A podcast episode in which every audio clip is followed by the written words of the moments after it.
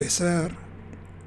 Entonces es todo un, un drama. Y luego me ha pasado de que si acabas el stream y luego no cortas la transmisión desde YouTube, se sigue el directo y... ¿En, en qué lógica cabe eso YouTube? No, no lo entiendo. Extraño. Eh, bueno, YouTube haciendo las cosas tan fáciles como siempre, ¿verdad? Pero bueno, eh, este, bienvenidos todos al podcast No Tan Gamer. Estamos de nuevo en vivo. Este, la regué la vez pasada que me había dicho este Gabo que era la número 16 y efectivamente era la número 16 y yo había dicho que era la 17. Entonces, hoy tenemos nuevamente la edición 17. Bueno, la que es realmente la edición 17 del podcast. Bienvenidos, tenemos este, como siempre aquí a nuestros invitados de honor, eh, el buen Jao y el buen Kawabo, ahí empezando desde arriba en el, en el penthouse y luego aquí en medio. Y este, pues bienvenidos muchachos, ¿cómo han estado? ¿Qué tal su semana? ¿Cómo se lo han pasado? A Semana, semana, semana de locos, eh, pero más que todo el fin de semana me encantó, me encantó, lo reviví, Scooby, pero pues ya se, se va normalizando conforme pasa la semana, no una semana más. El lunes estuve a sueto porque pues mis horarios norteamericanos me dijeron, pues tienes asueto este día y me cayó el Van Hammer Oh, y ok. ya está. Entonces, sí, todo bien. Pero, pues bien, normalita la, la semana. por- Larga, un poco larga porque todavía es jueves y, y desde ayer he sentido de que es domingo y así. No, ¿qué bien. pasó? Ya te estás saltando tres días. Eh, Ya, te, tampoco, tampoco, controladito. Bueno, ya mañana es viernes, ¿no? Entonces ya el ambiente se, se aligera un poquillo. Sí, sí. Un poquito, un poquito. Pues venga, este, el día de hoy tenemos varios temas interesantones. Aquí no es una semana tan saturada como en otras anteriores, pero tenemos algunas cosas bastante interesantes. Y yo creo que vamos a comenzar con lo que es el, el plato fuerte del día de hoy, que es nada más y nada menos que, este, denme un segundo, ahí está, que la presentación del PlayStation Showcase que esto se dio el día de hoy, por ahí de las 3 pm, hora de la Ciudad de México. Y este hubo algunas sorpresas, varios juegos que ya habíamos visto. Entonces vamos a echarle una repasar a todo lo que pasó ahí en este evento. Y vamos a ir diciendo nuestra más sincera opinión de lo que vimos y lo que no. Eh, empezamos con. eh, tuvimos el anuncio del, del remake de Star Wars Knights of the Old Republic. Este es un juego uh, de antaño, antaño, antañísimo. Va a salir De... para PC. ¿Tú lo pasaste? ¿En serio? No, no, no, va a, va a salir para PC. Ah, va a ser para... Sí, sí, claro. Es aparte de, de para PlayStation, va a ser también, creo que es con Epic Games o, o ese es el de Radiohead. Este, No, el de, el de Epic es el de Radio. es el de Radiohead. Bueno, saldrá este para PC entonces. Y eh, PC y PlayStation. Hola. Y oh, tenemos aquí al, al buen coágulo que se acaba de conectar. Chun, chun, chun. ¿Cómo? Turbo, man. Toma. Ya, ya, esto. Ha resucitado. Oh, bienvenido, mi querido coágulo. Perdón, perdón. Entré como Juan por mi casa, perdón. Es tu casa, es tu casa, no, no tienes que pedir permiso, bienvenido. Así es aquí en el podcast, muchachos, pueden entrar a salir, no pasa nada. Estamos hablando del evento de PlayStation, del PlayStation Experience, hubo varios anuncios ahí, y justo estamos hablando ahorita de Star Wars Knights of, Knights of the Old Republic, el remake. La neta yo no lo, yo no lo jugué, pero sí he escuchado hablar mucho que es un gran, gran juego, y, y vi mucho hype cuando lo anunciaron ahí en el, en- ahora sí que en el directo. Este, entonces, pues, parece que esto va a ser bastante grande y, y mucha gente creo que lo estaba esperando. ¿Alguno de ustedes lo llegó a jugar o lo llegó a ver en su momento? No, para nada. Si no, No, creo- pero sí lo voy a jugar. Jugar. sí, tenemos un amigo en, en otro chat que sí nos dijo, bueno, estaba muy emocionado y dijo Ujú. que, que era antes de cuando fueran los MMOs de este, de este estilo de Star Wars. Entonces, dio a entender que era de turnos, de combate por turnos o algo así. Entonces, eh, pues no sé, vamos a ver cómo, cómo hacen este remake, porque pues ahora sí que desde, desde que hicieron el remake de Demon Souls, creo que mm, no es la misma compañía, pero mostraron que pues, eh, Sony tiene como buena madera para este tipo de cosas.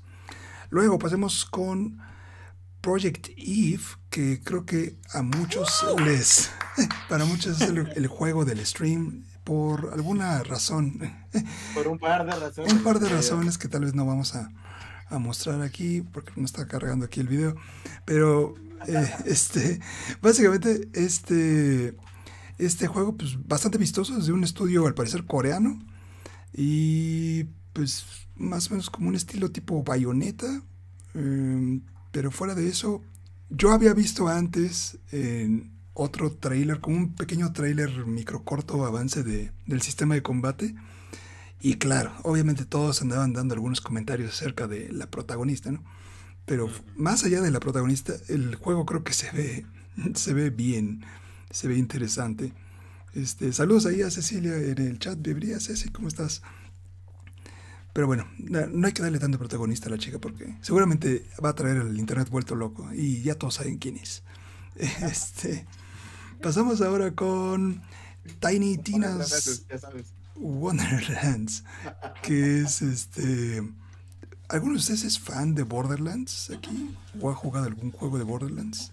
Sí, lo he jugado, he jugado casi todos. eh, pero lo que pasa con este juego es que no entiendo de qué trata realmente. Es como, ¿qué quieres? ¿Qué, qué tema quieres en tu juego? Sí. Exacto. O sea, tiene magia, pistolas, Dungeons and Dragons y después enanos y uno es como que, a ver, ¿qué pasa aquí? Eh, pero el sistema de loot es igual a Borderlands, las gráficas son iguales a Borderlands. eh, realmente es el mismo juego, pero como con otra carcasa. Y el problema que vi es que los trailers intentan ser como frenéticos y todo, pero uno intenta descifrar qué está pasando realmente. Y, y- y no entendí qué era, porque al principio pensé que era como de disparos y después al final terminaron mostrando un tablero y como con unos personajes chivis. Entonces, no, no sé, quedé, quedé confundidísimo. Sí, como que no sé qué... O sea, la estructura obviamente pues sí tiene como esa base de Borderlands porque va a ser muy difícil empezar desde ser un sistema así este completo, ¿no? Pero sí, concuerdo con Jao que está un poco extraño el, la manera en la que lo, lo presentaron. Pero no sé, la verdad, yo jugué el, el último Borderlands, es el 3. Sí fue el 3, ¿no? El, el último. Sí, sí. Y ah, no sé, nomás no puedo con el humor de Borderlands. Se me hace un humor tan tonto y tan como, como bobo. O sea, que entiendo que, por ejemplo, un personaje lo tenga, ¿no? Hay un robotcito que se llama. Ay, ¿cómo se llama? Claptrap. Un robotcito amarillo, así como chiquitín. Y este. Y está cagado el robotín. Pero a él se lo creo porque pues es como. como su esencia, ¿no? de que es un, un robot como malhechón. Pero que todos sean así, se me hace como tremendamente... No sé, no, no, no, no puedo. Pero bueno, que yo nunca había jugado ningún Borderlands y mi escuadrón para el tiempo de que salía el Borderlands 3, mi escuadrón de... ¿Qué estábamos jugando por ese tiempo? Creo que Overwatch o algo así. Eh, me dijeron de que, de que jugáramos... Ah, no, estábamos jugando Monster Hunter World. Pero me dijeron de que jugáramos el, el Borderlands 3 ujú. y pues me tocó comprar de todo. Yo nunca había jugado uno y lo compré por, por, por el squad y todo. No me gustó, no me gustó para nada. O sea- No, no sé, no sé, no sé qué no me gustó, pero no me gustó. O sea, el, el sistema de loot creo que es muy Oh, bueno porque tienes como loot por todas partes y cada vez vas agarrando armas nuevas y así. Y Creo se me hace que- muy creativo. Pero chance y es Creo- la historia. No, no, no, no tengo idea. Yo creo que, yo creo que lo que no me gustó fue de que ellos iban muy speedrun y, y por lo que me hace pensar de que era muy parecido a los anteriores. O sea, porque iban muy, o sea, muy speedrun, muy a lo- a- al tema, eh, ya sabían cómo lootear, y, Ah, era ya, todo ya. igual al anterior, era todo igual al anterior y pues no, no me gustaba de que ellos fueran tan rápido y me imagino de que a ellos al final no les gustó de que fuera igual a los anteriores, porque iban muy rápido. Ya. Mm, ok. Sí, mejor paso lento para disfrutarlo un poquito mejor. Claro. Igual, Dime, dig yo. Eh, Es que yo solamente jugué el 1 Ujú. durante un rato y sí recuerdo que era como todo un frenesí de, de chingaderitas que te iban saliendo, los matabas y salían chingaderitas que ibas recolectando y, y es lo que recuerdo de- del juego, pero se ve que en bandas se pone muy bueno. Sí, en cooperativo debe ser algo, algo muy chido. La, la historia del 3 no está nada mala. O sea, creo que a pesar de yo no haber jugado ninguno de los otros dos, el ritmo fue bueno y todo. Solo algunas opciones de diálogo y así en algunos personajes fueron demasiado. Pero bueno, supongo que para los fans de Borderlands, la- una excusa más para jugar Borderlands, sobre todo en este formato que, como ya- ahora ya podemos ver en pantalla, este, pues tiene como cosas totalmente distintas a lo que esperan siempre de los juegos pues puede ser algo un poquito más fresco, ¿no? Sobre todo con este personaje de, de Tina, que pues tiene su carisma la, la chica. Y ya, ya, es, ya creció, ya no es un bebé. Entonces eso puede ser bastante interesante. Entonces, eso fue Tiny Tinas. Vamos a avanzar con el siguiente. Este, este fue Forspoken, que es un juego que habían presentado de Square Enix. Y este, ya me están diciendo aquí que, que soy menor de edad, aguántenme, ¿no ven mis canas? Ah, ya la cagué. Bueno, este Forspoken es este un juego al estilo como no sabría muy bien cómo, cómo explicarlo, pero tiene un, un elemento de historia donde está esta chica que es una chica de color y luego como que se transporta a una especie de mundo nuevo alterno. Y este y ahí como que vas atravesando en diferentes partes y no termino de entender qué es, pero se ve padre y se ve bastante interesante. ¿A ¿Alguno de ustedes les llamó la atención este? Mm, No, antes a mí me llamó, o sea, antes me, me quitó toda la intención. Eh, lo que pasa es que yo siento que este juego fue como, tenemos un interno que aprendió a usar en Real, Unreal Engine y ponle todos los efectos que puedas al personaje y, y vemos qué pasa. O sea, no vi nada de historia, es como la típica historia de aquí va otra dimensión y puedo hacer todo esto, sí, pero ¿qué pasa? O sea, ¿y para qué quieres todos esos poderes? ¿Qué vas a hacer con eso? Es, es más, siento, siento la constante ahora de los, de los trailers de los juegos que no, no, no intentan explicar nada. O sea, o son Elder, Elder Ring, que no dice nada, que literalmente uno se imagina toda la trama en la mente. Y el otro extremo es que muestran como mucha acción y todo, pero toda esta acción no, no tiene nada que ver. O sea, eh, es muy extraño ver un personaje que listo, llega a una- un, un nuevo mundo, tiene poderes mágicos, pero sigue usando la misma ropa de jean y camiseta de, de la ciudad normal, ni siquiera se pone una armadura, ni siquiera nada. O sea, es como, eh, ¿qué es esto básicamente? No hay, como, no hay como una idea general de lo que está sucediendo. Sí, y aparte algo que me acuerdo cuando salió el primer stream, bueno, el primer, sí, el primer directo donde mostraron este juego, pues nunca mostraron esta parte anterior donde está esta chica vestida de manera normal, ¿no? Fue directo como en este mundo fantasioso y pues la construcción como más medieval y todo.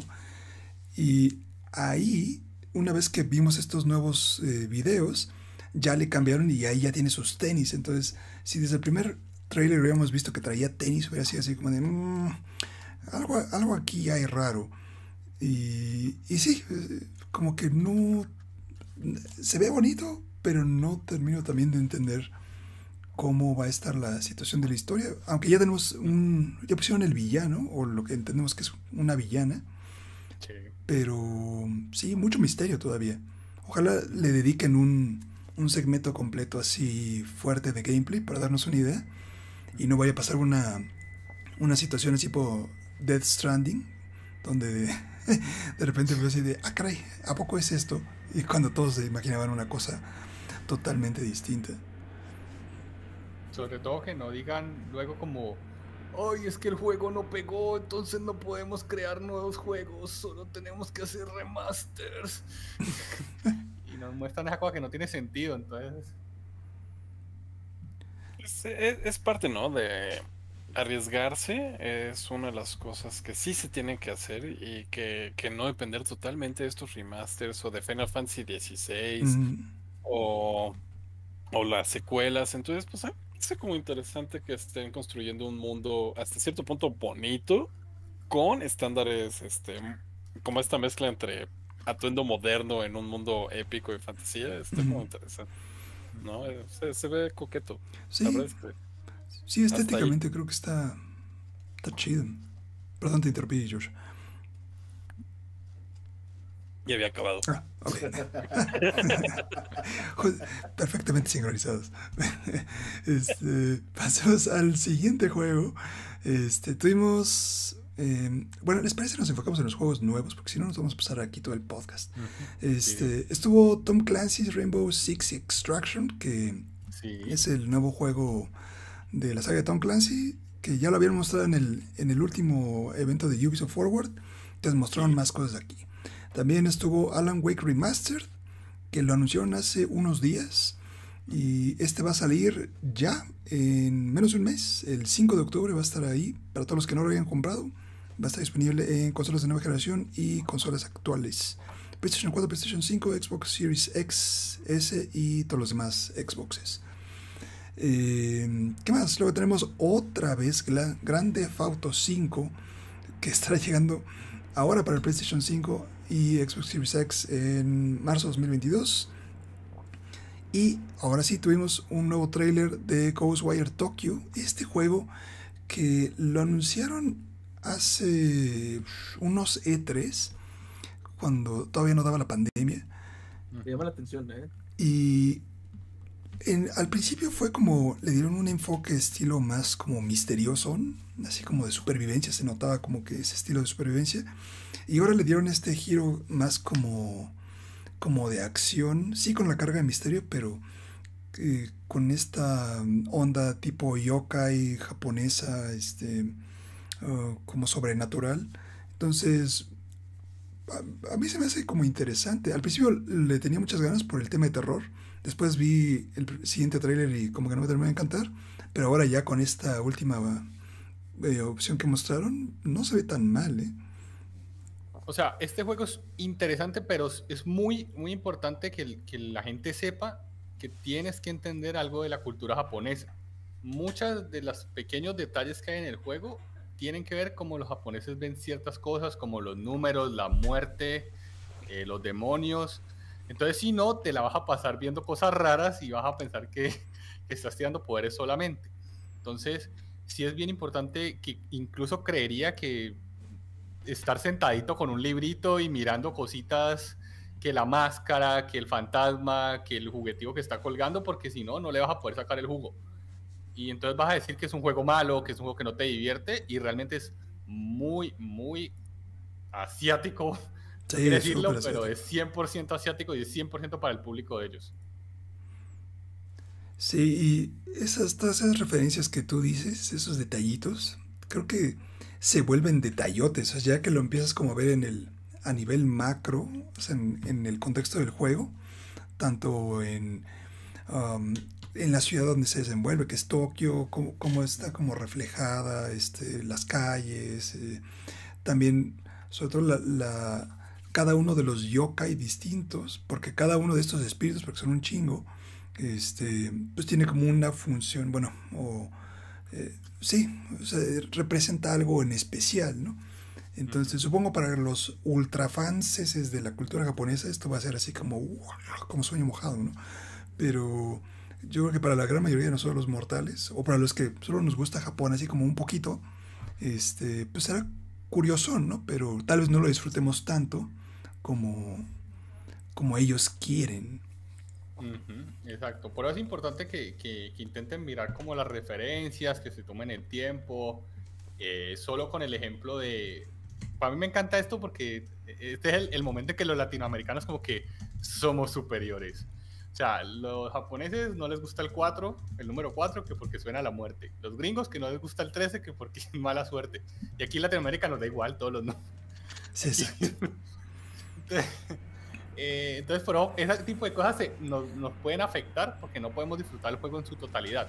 Pues mientras podamos darnos la oportunidad de ver este tema, eh, el juego va a ser muy bueno, lo tengo clarísimo. Sí, sí, vamos a ver que sale ya el próximo año, a principios del próximo año, creo que es eh, 2022, principios, si mal no recuerdo. Eh, sí, 2022. Entonces vamos a ver de aquí al próximo año. Y este, lo más curioso de este juego obviamente es que primero se anunció como una exclusiva de PlayStation y terminó siendo comprado por Xbox. Entonces ahora también va a estar en, en Xbox Series X y, y ese próximamente. Y, y por ejemplo, eh, ya esta es pregunta para Jao. O sea, me, ahorita que vi imágenes, solamente vi imágenes, Sí. eh, pensé mucho en Fatal Frame. Tiene, o supongo que, que es nada que ver o que tiene algo que ver, tú dime. Yo no creo que tenga nada que ver como tal las empresas, pero tiene mucho que ver en el significado, en el tipo de juego. Por más de que se vea así como superpoderes, yo no creo que el 90% del juego sea patear y eso. Ellos no son muy dados a solucionar problemas así. Entonces lo veo más como de momentos en que tendrás tu adrenalina y... Pero por otro lado, corre como loco. Sí, no, no es que vaya a ser como un, un Doom asiático, ¿no? Así de, de que estés por todas las calles. Pero o sea, Ay, lo chistoso es que no han mostrado, por ejemplo, este nada más afuera del combate, ¿no? O sea, sie- siempre cada vez que ves un video está haciendo sus diferentes, pues así hasta parece Naruto, ¿no? Así, y este, este- Jueguen Fatal Frame, te cagas del miedo jugando eso. yo no pude acabar, bueno, con un amigo este jugué Fatal Frame, este de hecho lo conoce este George, el, el buen pico Roberto. Y este son de esos juegos que de plano no.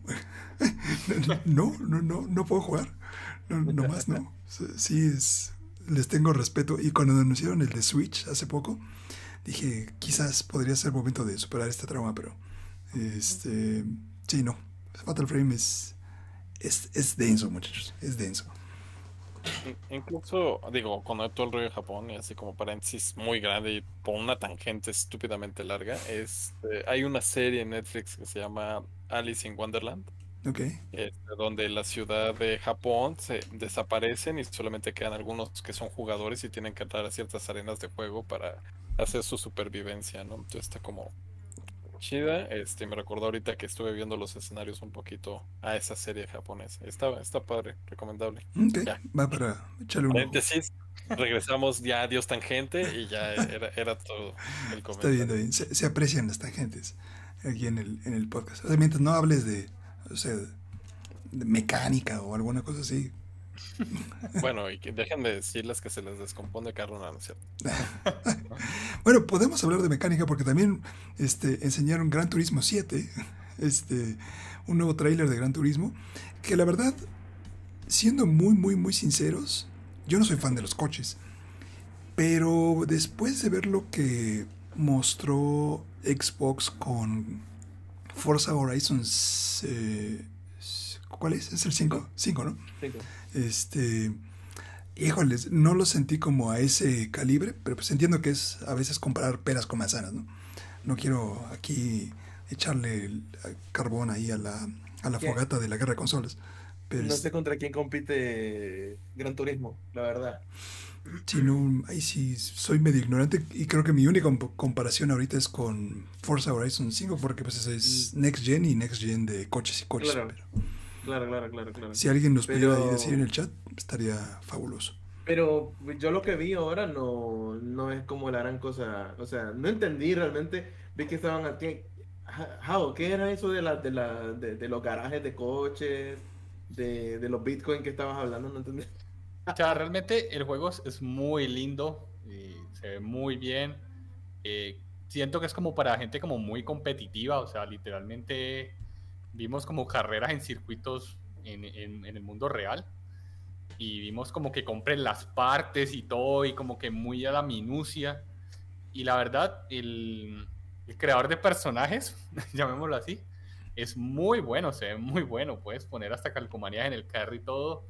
Entonces, eh, es muy interesante, pero sí siento que es para la gente que es como que su sueño es como competir en las carreras y estar ahí y no ser tan toreto, porque si no se iría a Need for Speed.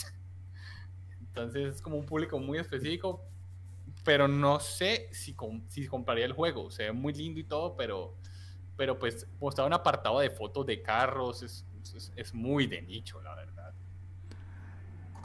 Sí, pero nicho así como, como denso, ¿no? Así de amantes de los coches y, y que se saben así el modelo y la versión y sí está, está cañón. no solo el modelo y la versión, o sea, qué filtro utiliza, qué Sí, silenciador utiliza, qué tipo de llantas, güey, yo ni le he cambiado las llantas al carro, no mames. Dicen por ahí en el chat este, que vieron a Gran Turismo con mucho downgrade. Pero ¿por qué? No sé si nos pudieran explicar ahí por qué. Y también nos preguntaban que qué opinábamos de TikTok, pero eso lo podemos dejar en el segmento entre noticia y noticia. Sí. Pero este, pero sí, la verdad no, no le puse mucha atención a los primeros trailers de revelación de Gran Turismo, sobre todo por el hecho de que lo habían anunciado primero pa- para Play 5 y luego ya dijeron que también iba a llegar para Play 4 y me pasó algo más o menos como lo que va a pasar con cuando llegamos a tocar lo de God of War. Este, entonces no, no me emociona tanto esto, aparte de que es de carreras. Pero bueno, este, entonces ustedes lo comprarían, bueno, o les llama la atención como para, para echarle un ojo algún día. No. No. Es que, es que para jugar esto tendría que tener a huevo una Play 5 y, y yo por Gran Turismo 7 no voy a comprar un Play 5, ¿sabes? no. Se ha dicho, se tenía que decir y se ha dicho. Sí, no. Desde Gran Turismo 1 siempre le hice el feo. eh, creo que No. 20 años después le voy a seguir haci- haciendo el feo. Es, eh, que no es mi tema, ¿no? No es algo que me atrape. No es algo que me llame. Este, y del carro, o sea, yo creo que jugué el Top Gear Rally de 64 y ya, y el de Super Nintendo. Y sí me gustaban. Y ya. Gran Turismo no. Nunca me ha parecido. Fíjate que, fíjate que yo no soy un, una persona que sepa mucho de coches, pero no obstante, siempre me han gustado los juegos de carrera. Yo creo que quemé dos laptops con Need for Speed Most Wanted. Sí.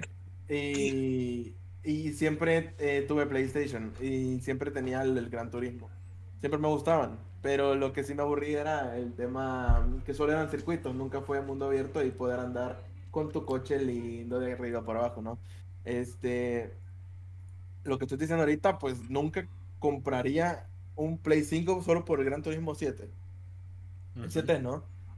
Pero en, en muchas ocasiones dije que, que podría comprar una Xbox solo por Forza Horizon.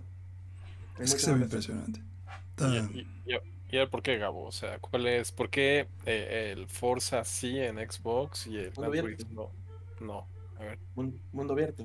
ah, El ¿qué poder andar disfrutando con por, por donde quisiera andar, ¿sabes? Ya, ya, ya, ya entendí. Ok, va. Sí, porque es que, o sea, eh, por ejemplo, o sea, te, te- te digo, yo, yo quemé dos computadoras con el Need for Speed Most Wanted que salió a señales, ¿no? Y eso era eh, carreras y mundo abierto. Entonces, yo eso quería. Yo, yo, yo cuando veía un, un juego de carreras, yo quería eso. Eh, carreras y mundo abierto, personalizar mi carro y andar con ese carro luciéndolo por todos lados, ¿sabes? Y- y metiéndole la pata y todo. Entonces, Tuneaban, Max. el- Sí, sí, sí. Los Gran Turismo por eso no me gustaban. Que sí los tuve, el del, el de Play 4 el de- y el de Play 3 los tuve. Pero me aburrían rapidísimo por ser solo circuito y, y no. Este, yo siempre quería un juego de carreras que tuviera carreras. Incluso el, el- los Forza tienen circuitos, o sea, no solo carreras callejeras y tal, o sea, tienen diferente cantidad de carreras y aparte el mundo abierto, además de poder andar chuleando tu coche. O sea, es todo eso en uno, ¿sabes? Sí, es- Y- este es un juego muy específico, o sea, es como, como decía Coágulo, para la persona que dice, no, es que este carro correría mejor con el filtro tal, y es que no lo ponen porque es que no tienen huevos en Porsche, pero yo sí se lo voy a poner. es el que va a jugar. Sí, sí. no. Ya, ya, Sí. ya entendí bien cómo, cómo es la dinámica, cómo está este pedo. Sí, algo totalmente ajeno a el amigo que tiene uno que, que cree que va a arreglar la empresa. Sí. Pero aparte, lo más curioso, este, yo no conozco, bueno, o sea, las personas que conozco así tan clavadas con coches, normalmente no tienen play. O sea, como que ya están en, en su mundo de tunear su Suru o su Ibiza o su lo que sea, ya en la vida real y todo. Entonces, este, sí, para mí es algo muy, muy lejano. Pero pues vamos a ver cómo, cómo sale esto. Sale el 4 de marzo de 2022. Para todos aquellos que les gusten los coches y le quieran entrar y tengan play, ahí está. Eh, luego vamos a seguir con otro juego más de PlayStation 5 que se llama Blood Hunt, que es, eh, ya lo habían mostrado antes, pero es una especie de, uh, para todos los que no hayan jugado alguna vez en la vida el juego de The Masquerade de Vampire. Es un juego como de rol de mesa. Y hay como diferentes eh, clanes de vampiros y demás. Ahora es esto, pero al estilo como Battle Royale. Este, o, por lo menos eso es lo que me terminó de, de dar a entender. Y fuera de eso no, no terminé de cachar como mucho acerca del concepto de este, de este juego. ¿Usted les llamó la atención? No. No, estuve viendo, creo que unos streamers tuvieron acceso al Battle Royale Ujú. y el juego no se ve ni la mitad de lo bien que se ve en ese video. Ok. Y si ellos no se ven, y si ellos no lo ven bien, en mi PC no se va a ver nada. Literalmente. No voy a poder ver nada. Entonces me van a matar horriblemente. O sea, tú lo dices por el, por el tema gráfico. O sea, del- Sí, el tema gráfico es, es, es horrible. Eh, es un Battle Royale interesante, es de, eh, como de clases. Todo Ujú. es como muy sobrenatural, vampiros. Eh, vi que agregaron a Nosferatus, que es el, el vampiro original para los jóvenes del penthouse. Es el verdadero Drácula, Gao. Entonces. Uy, Ya, pero. pero Entonces, ¿esto es Battle Royale? Pues yo termino de entender que es Battle Royale porque no sé, o sea, es como la estructura del juego y todo, es como Creo- más o menos lo dieron a entender. Pero no, no- no tengo idea, o sea, tan, tan mal hecho está el, el marketing que no termina de quedar claro.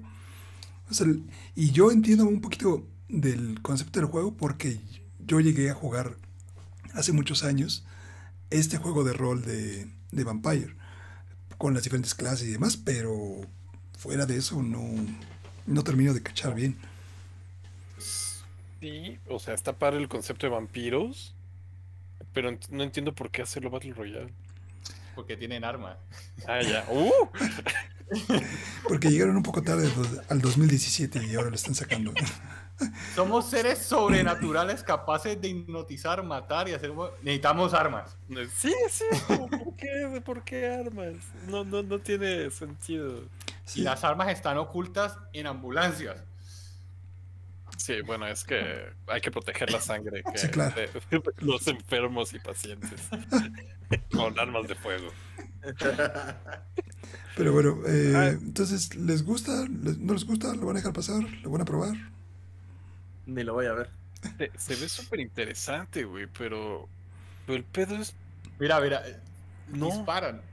Sí, o sea, eh, eh, eh, el rollo es que creo que pudieron haber creado algo más interesante, este, no como Battle Royale, igual y un rollo, y, y me voy a volar la barda, como Left 4 Dead, este, y hacer un, un- clan de supervivientes o, o de cazadores de vampiros contra los vampiros, ¿no? Unos usan armas, los otros son vampiros, y, y a ver de qué pedo, ¿no? O sea, incluso utilizar cosas clásicas como este ajo, crucifijos, este, lo que quieras, ¿no? La luz del sol, lo que quieras, estacas plateadas, me vale madres, ¿no? Pero esto está como muy, vamos a ser vampiros peleándose, porque sí. Sí, y aparte ahí es, tocas un punto muy interesante, ¿no? O sea, ¿por qué tiene que ser el Battle Royale, ¿no? O sea, ¿por qué no...? Inclusive to- tomando en cuenta a Sony, ¿no? Que es una compañía muy enfocada al, al tema de, de juegos de primera persona. Este, ¿Por qué no hacerlo como una historia normal? ¿Hace cuánto no tenemos un buen juego de vampiros? Mm, Desde Castlevania, tal vez. Sí. Entonces... Pues, Que, que Castlevania no, no sea el único que plague el juego de vampiros, y de ahí, y ahí ni siquiera juegas como vampiro, juegas Exacto, como el cazador de vampiros. exacto. Exacto. Pero bueno, entonces ni pena ni gloria con Bloodhunt, pero bueno, para el que le guste, otro Battle Royale más. Este, esperemos lo pongan free to play, por lo menos para todos los que tengan PlayStation y no se muera tan rápido como otros juegos de multiplayer que han sacado en la consola, que la neta no hay ni para dónde hacerles. Eh, Pues ya lo dijiste, otro Battle Royale. ¿no? Exacto, es la palabra o clave. sea, otro. No. Oye, por cierto, PUBG sigue vivo. sí, PUBG, sí. Sí, Sigue vivo. un aplauso para PUBG. Porque sí, lo, lo han hecho bien para no terminar en el escombro ahí de, de Warzone y demás. Eh, pasemos al siguiente juego. Este, tenemos otro juego más de Marvel, que es Guardi- Guardianes de la Galaxia, que desde que lo presentaron en la conferencia de Square Enix, eh, se llevó un montón de críticas y la neta, pues, eh, pues es Guardianes de la Galaxia, ¿no? Es, es cagado, es, los personajes son como el, el pegamento de la historia. Y creo que a nivel de historia no se ve mal. Creo que los personajes y su interacción está chida. Pero ya en el gameplay creo que le falla todavía. O no, no me llama mucho la atención. Pero, ¿ustedes qué piensan? ¿Lo probarían? Yo sí. A mí me gusta mucho cómo se ve el. El Wolverine. ¿Cómo, cómo le dijiste? El huepardo. No, no, pero este Ah, es otro juego, este, este es otro. Gua- Guardianes de- Este es otro juego. Guardianes de la Guardianes Galaxia. ahorita. A, a mí me gusta este juego El de los en el guardianes. sentido, Sí. sí, en el sentido Ah, de que sí, los sí, sí, personajes son afines Claro. al, al cómic. Son muy afines como a, a quienes son en verdad y no nos pusieron Yo lo- siento que me, voy- que me gusta mucho el humor de ese juego. Este sale ahorita en octubre, ¿no? Sí, sale en. Déjame les confirmo el dato. Sale el 26 de octubre. Es decir, en más o menos mes y medio. Pues sale- vienen muchísimos juegos para hoy, para estos últimos meses, ¿no? Sí, están, se están dejando venir con todo. Este, sí, sí, sí. pero sí, Guardianes de la Galaxia, para los que les interese, 26 de octubre. Este, una pequeña dosis de humor y todo. Este, pero sí, yo, yo la verdad yo lo voy a dejar pasar. Pero creo que puede ser interesante para los que les guste como el tema de la historia y los personajes y demás. Este, puede ser una buena opción para que lo chequen. Ya, ya están. Nunca he sido muy afín de películas a videojuegos, la verdad. Y de videojuegos a películas tampoco, entonces como un universo un poquito raro para mí. Ya. Sí, no, no soy fan. Sí, y aparte pues- como, como tampoco eres fan de los cómics, entonces... Eh, también, eso, eso también implica. Sí. Y ya que estamos hablando de cómics, vamos a pasar con otras de las sorpresas. Bueno, lo que yo creo que fueron las sorpresas más grandes de, del, del stream. Ahora sí, Gabo, este, pues vamos a hablar. Este, anunciaron Wolverine. Ya rato, ya rato quería opinar acerca de Wolverine, perdón. Pardo, aguja dinámica. Anunciaron de manera muy sorpresiva este Wolverine de parte de Insomniac, que son los mismos que están haciendo el siguiente juego de Spider-Man, que también lo anunciaron. Pero creo que al que sí nos agarró este parado así muy mal fue este anuncio de Wolverine porque nadie se lo esperaba. Creo que nadie lo tenía como presente. Porque acaban... Es impresionante lo que está haciendo Insomniac porque acaban de sacar a principios de este año o a finales del, del anterior el DLC, bueno, o el pequeño juego como, como Miles. lado B de Spider-Man, el Miles Morales. Luego saca... Y además, bien, o sea, trabajan bien. Sí, no, no, no. Es, Sí, sí, sí. sí, la, la calidad de los visuales en todos esos juegos que mencionamos es Movilidad. increíble. Increíble.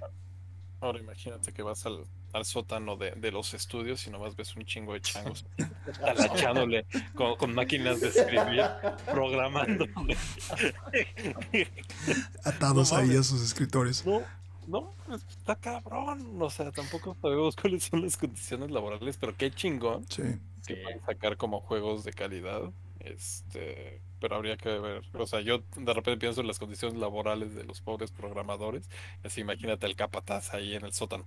¡Órale! ¡Programa! ¡Anima! ¡Que Órale. quede bonito! Sí, eh, es- digo, la verdad no, no he escuchado nada de reportes de Crunch de Insomniac, pero seguro algo debe de haber, ¿no? Por ahí estaría interesante buscarlo. Pero Igual bueno, yo quiero resaltar el, el diseño de Venom, creo que es como el, el original que nos marcó a todos en, en los 90. Y ay, pegó justo aquí en el corazón.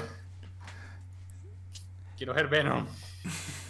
Y, y en algún momento recuerdo, ya, sí, eh, en Super Nintendo estaba el juego de Maximum Carnage, donde podías jugar con. Spider-Man y después con Venom, y era un beat 'em up y estaba, estaba bastante macizo. Estaba interesante.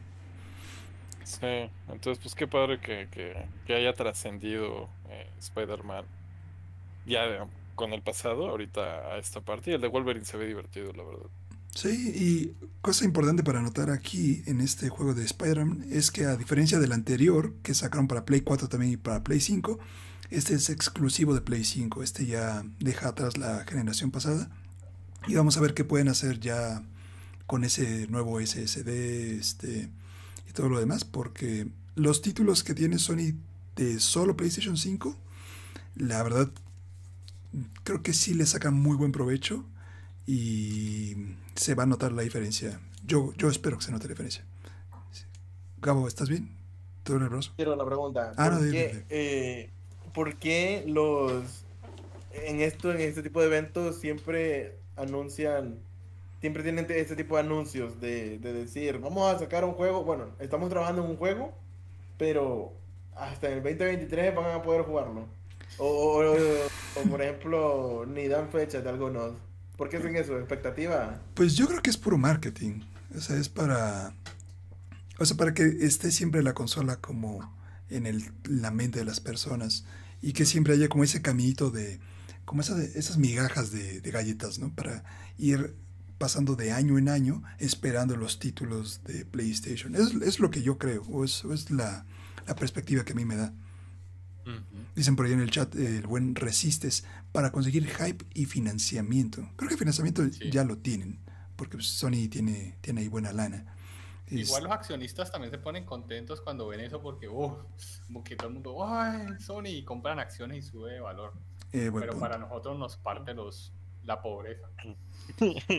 Y, y- y también debe haber un, un- un tema de ver que la recepción del público, igual como un termómetro de ver si sigue el proyecto, no sé, y esto me, me estoy hablando del trasero, este, si, si, si quizás, si siguen adelante con el proyecto o si de plano no causó el hype que debía tomar, entonces cómo considerarlo, entonces, así como dice Shaw, este, o Ángel Tech, este, un poquito el... eh, eh, es igual lo hacen como marketing, estudio de mercado para ver la recepción de eh, si el concepto está pegando y cómo irlo afinando, ¿no? Gracias Y entonces, entonces, este, ¿les llamó la atención? ¿Lo jugarán? ¿Ahora sí te comprarías un PlayStation 5 para jugar Wolverine, este Gabo? no Híjole. es que, es que Gabo escucha, es, escucha. el, es el pero es consumidor que- más difícil vale, de vale. PlayStation. No, es que, bueno, sí, yo creo, pero no por Wolverine, sino que para, la, para el tiempo en el que salga ese pinche juego, Spider-Man y, y algunos otros que estén exclusivamente en el PlayStation, pues yo digo, pues ya que, ya, ya va a estar rebacado, ya va a haber stock, ya voy a poder comprarlo tranquilo, ya voy a poder vender mi Play 4 para comprarme una Play 5, todo bien, Vale, vale. todo correcto. Ya va a estar el Play 5. Ahora sí, joven, este sí es el verdadero que queríamos hacer hace años, pero no salió final, final, final. El, el Slim, Slim Triple X. Justo, es, es 2023, justo para que Gabo pueda planear la venta de su Play 4, pueda ahorrar para su Play 5 y si, si, si- si- si lo arma o no. Por, ves, por eso Gabo, también, Sony te tiene tan en mente que está planeando su, su, la- su fase de lanzamientos de juegos solo para que te comes un Play 5. Así, así. Atrás. Vamos a hacer un juego de Spider-Man. Ok, ok, pero shh, vamos a sacarlo en el 23 por un joven en El Salvador. Estamos dando chance para que ahorres.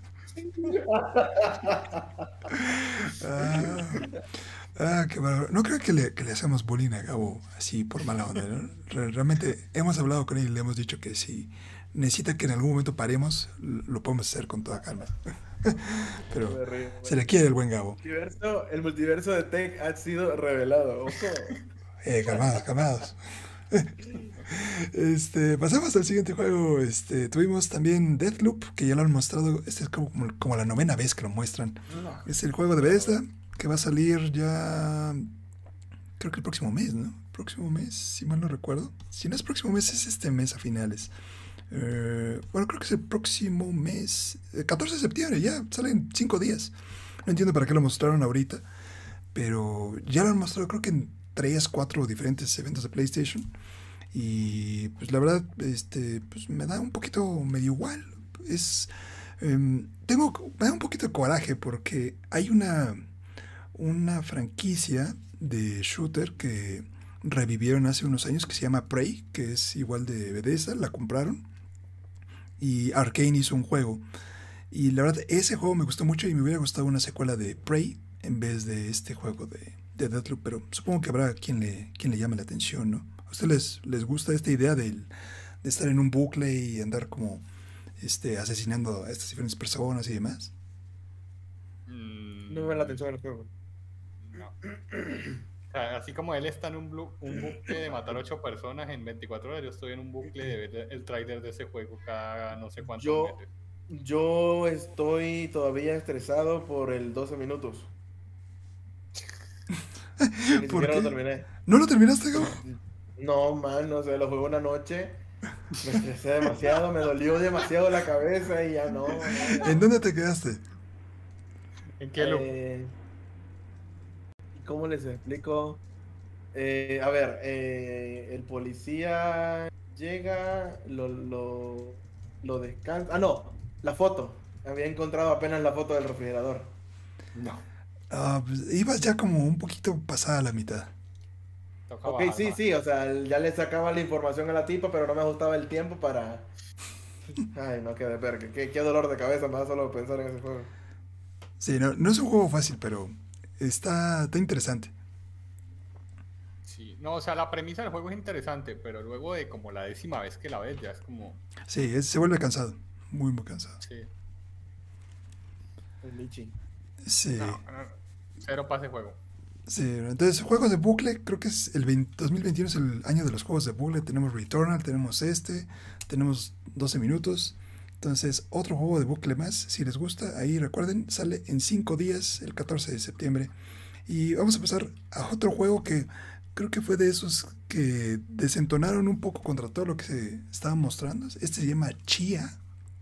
Y me dio mucha risa porque cuando mostraron esta parte, y, y este como que está tocando el, el ukulele o lo que sea esto eh, es más o menos el sistema que usan en The Last of Us parte 2 con Ellie que se pone a tocar la guitarra y, y alguien puso en, en Twitter que era demasiado temprano como para hacer un, un remaster o un remake de The Last of Us parte 2 porque el- son dos personajes una morenita y otra este güera que podría ser como Ellie y Abby pero bueno ya me, ya me di ahí un- una tangentota este, este juego, pues, como que, pues, o sea, está, está ok, ¿no? Pero, pues, ¿para quién es? No tengo idea a quién lo están, eh, como dirigiendo. Sobre todo tomando en cuenta que este es el show de PlayStation, ¿no? Es el show del año para ellos, donde muestran sus cartas fuertes.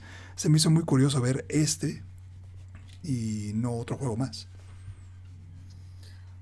O sea, a mí el juego no me, no me disgustó, incluso creo que me llamó la atención. Eh, el asunto es, iba todo perfecto en el juego, yo ya me veía en mi playita tocando el ukulele, y cuando vi el poder de meterme en los animales, me perdieron. No entiendo qué demonios está pasando aquí. Eh, la necesidad de contar historias sobre... Yo sé que los videojuegos pues, no tienen que ser reales, pero las reglas en su propio mundo tienen que tener coherencia.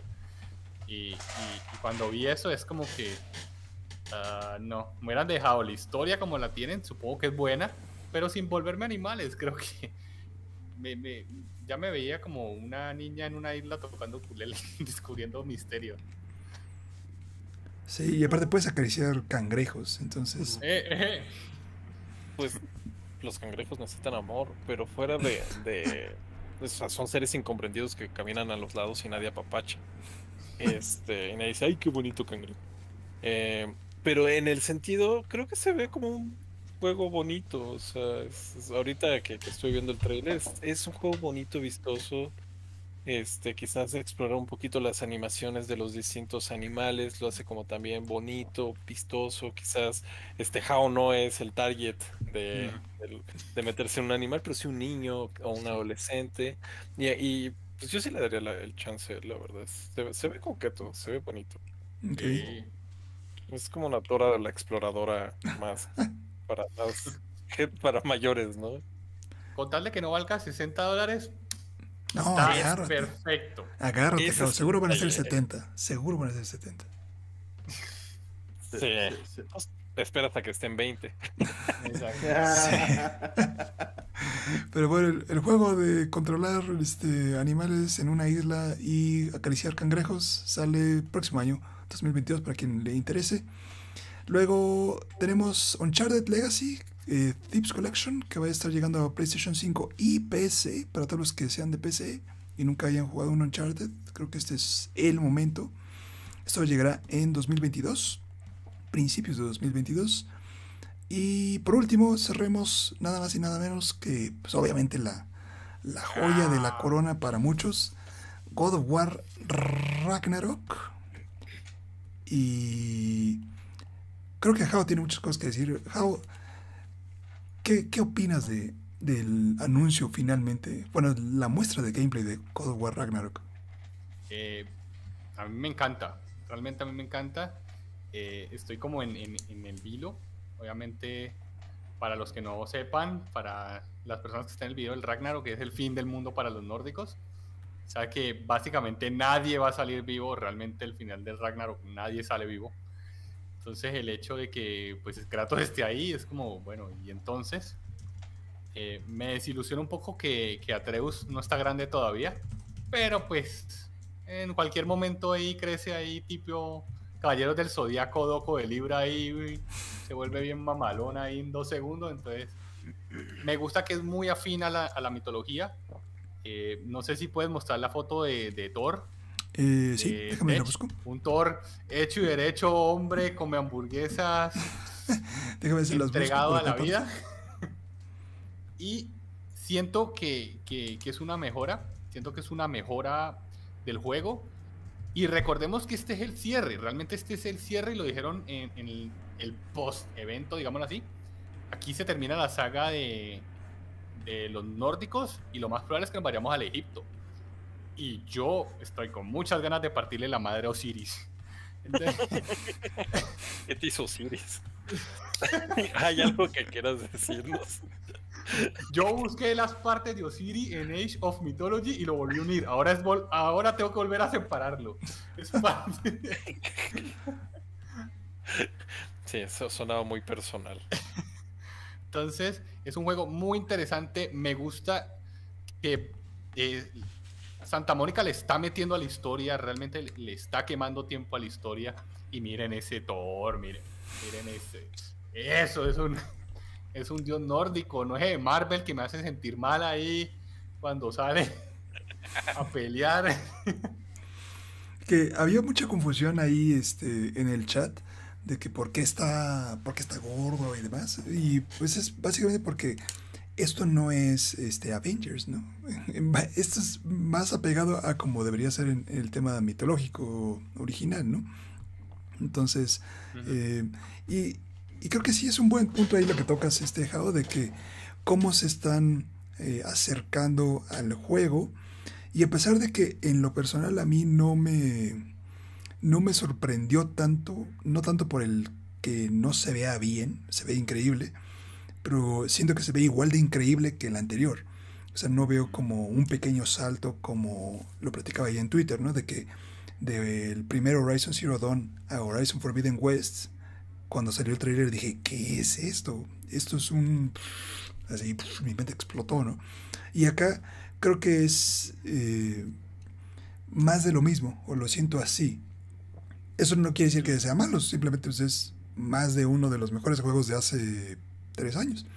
Solo para los que tal vez esperen como algo completamente diferente, pues quizás no sea así, o por lo menos hasta ahora no es, no es la impresión que da, ¿no? Pero si alguien duda de la calidad del juego, creo que lo puede, puede desechar esas, e- ese pendiente, ¿no? No creo que Santa Mónica saque un juego malo, no porque no lo puedan hacer, sino por el- la pasión y, la dirección que tienen estos juegos que son impecables. Entonces, igual estamos en una nueva etapa de Kratos. Estamos en una etapa donde Kratos eh, es más un padre, es más una persona que, que sabe que, que va a morir o tiene alguien por qué no morirse. Y no es el mismo Kratos de antes que era "Ah, morir. eh, da". sí. Entonces, yo prefiero que le quemen un poquito más de tiempo a ver esa faceta de Kratos y ya luego que se enoje y le parta la madre a todo el mundo. Si ustedes, eh, va otra vez pregunta para el consumidor preferido de PlayStation 5, Este, Gabo, ¿tú te comprarías un PlayStation 5 por God of War? Va a salir en el 4 también, ¿no? Tengámoslo- Sí, va a salir en el 4, pero para disfrutarlo te lo comprarías en el 5. Sí. Sería de los juegos que, que, que compraría cuando ya compré. Sí. Ya estamos en Egipto cuando te lo compres. Sí, sí, pero no lo compraría por si no lo disfrut- lo- fuera de los disfrutables que eh, jugaría eh, cuando lo tenga. Claro que sí. Perfecto, perfecto. Pero por, por, por ese juego no lo compró. Ok, Y tampoco lo jugaría, ajá, tampoco lo jugaría en la Play 4, digo. Porque eh, pienso que sí, a huevo, voy a tener una Play 5 porque siempre he sido consolero a huevo. Y diría, no, pues ¿por qué? Si, si, si, si lo quiero que sea entre consolas, siempre vale como 20 dólares más. Y mejor me lo compro, o sea, que tenga aquel, o sea, ni siquiera me urge, ¿sabes? Ya. Pasaste- pa- ¿Ya te pasaste el del 4, el, el que salió? Te, vas a cagar, te vas a cagar en todo lo cagable, pero no he jugado ni el 1, ni el 2, ni el 3. Está bien. Creo que el, el 4 no es un mal lugar para empezar. O sea, sí. Sí, es porque el único que he tocado, es el único que he tocado. Eh, un, un inciso aquí para ser más técnico. Eh, Juan, que está preguntando quién es la chica al final del tráiler, es de las últimos gigantes, o sea que en teoría está relacionada con Loki. Es lo que sabemos hasta ahora. Cierro inciso. Está bien, está bien, está bien. Nos ponen ahí en el chat algunas anotaciones, este, que mm, un poco no está tan afín a la mitología por el tema de, de Loki y el parentesco ahí con Kratos, que no queremos spoilear para quien no lo haya jugado. Este, y también hablan del color de, de cabello de Thor. Bueno, hay, hay interpretaciones, ¿no? O sea, pero pues, más, ahí- más para allá que para acá está, ¿no? Este, pero bueno, entonces para los que le tengan ganas a God of War Ragnarok, sale el próximo año. Y creo que este sí, a pesar de que Gabo se hace de rogar, este, si tienen la oportunidad de comprar un PlayStation 5 o si se han esperado para ahorrar para un, para un juego en especial para PlayStation 5, creo que este sería una muy buena opción. Porque el 4 eh, se juega muy bien en el PlayStation 5. Ya con esos 60 FPS y las texturas y demás. Vale mucho la pena, muchachos. Mucho, mucho la pena. Pero bueno, ahí pónganos en el chat Cuatro. si, si se les antoja. Bueno, ¿qué pasó? Si tengo el 4, mm, ¿cuánto me cuesta upgradearlo Nada. al Play 5? Es, Nada. es gratis. Es de, de esos primeros juegos gratis que puedes actualizar del, del 4 al 5 sin ningún peso. O sea, si tienes la copia, nada más bajas un. Te descarga un parche y ya puedes jugar a 60 FPS y a 4K. Ah, madre. Entonces, pues sí, pónganos ahí en los comentarios o en el chat este, si les llama la atención God of War con esta nueva, eh, pues la secuela de Ragnarok. Entonces, a ver cómo nos va. Y yo tengo mis predicciones para lo que va a pasar al final. Este, pero bueno, ya que salga el juego o estemos más cerca del lanzamiento, vamos a echarnos una mesa de, de predicciones a ver qué sale. Y hablemos de, de Zero, ¿no? La, la cerecita, no nos mostraron mucho, pero de Horizon. De... Horizon Zero Dawn.